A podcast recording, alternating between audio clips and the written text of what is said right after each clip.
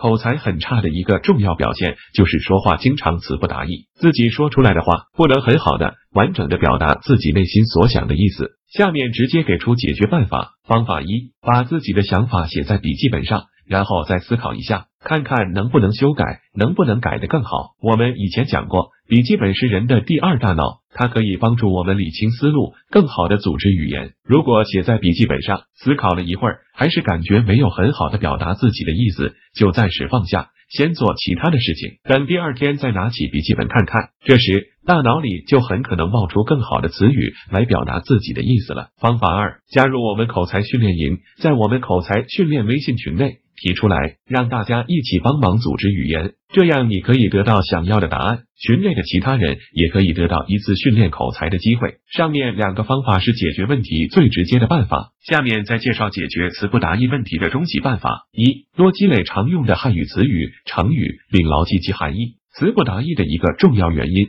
就是大脑里熟练掌握的汉语词汇量太少。为了帮助大家熟练掌握常用的汉语词语，我们把常用的词语和成语进行了分类整理，放在了我们学习资料里。二、学会运用修辞手法。词不达意的一个重要原因就是不会运用修辞手法。关于常用修辞手法，朋友们在网上搜索就可以轻易获得，我们学习资料里面也有，这里就不展开介绍。三、平时多聊天训练，多进行讲故事训练、换说法训练。词不达意的一个重要原因就是平时训练的太少，因为练的少，语言组织表达的能力自然就不会好。关于怎样进行聊天训练？怎样讲故事训练？怎样换说法训练？我们前面已经发表文章详细介绍过，请大家查询我们以前的文章，或者直接加入我们口才训练营，我们的学习资料里面都有。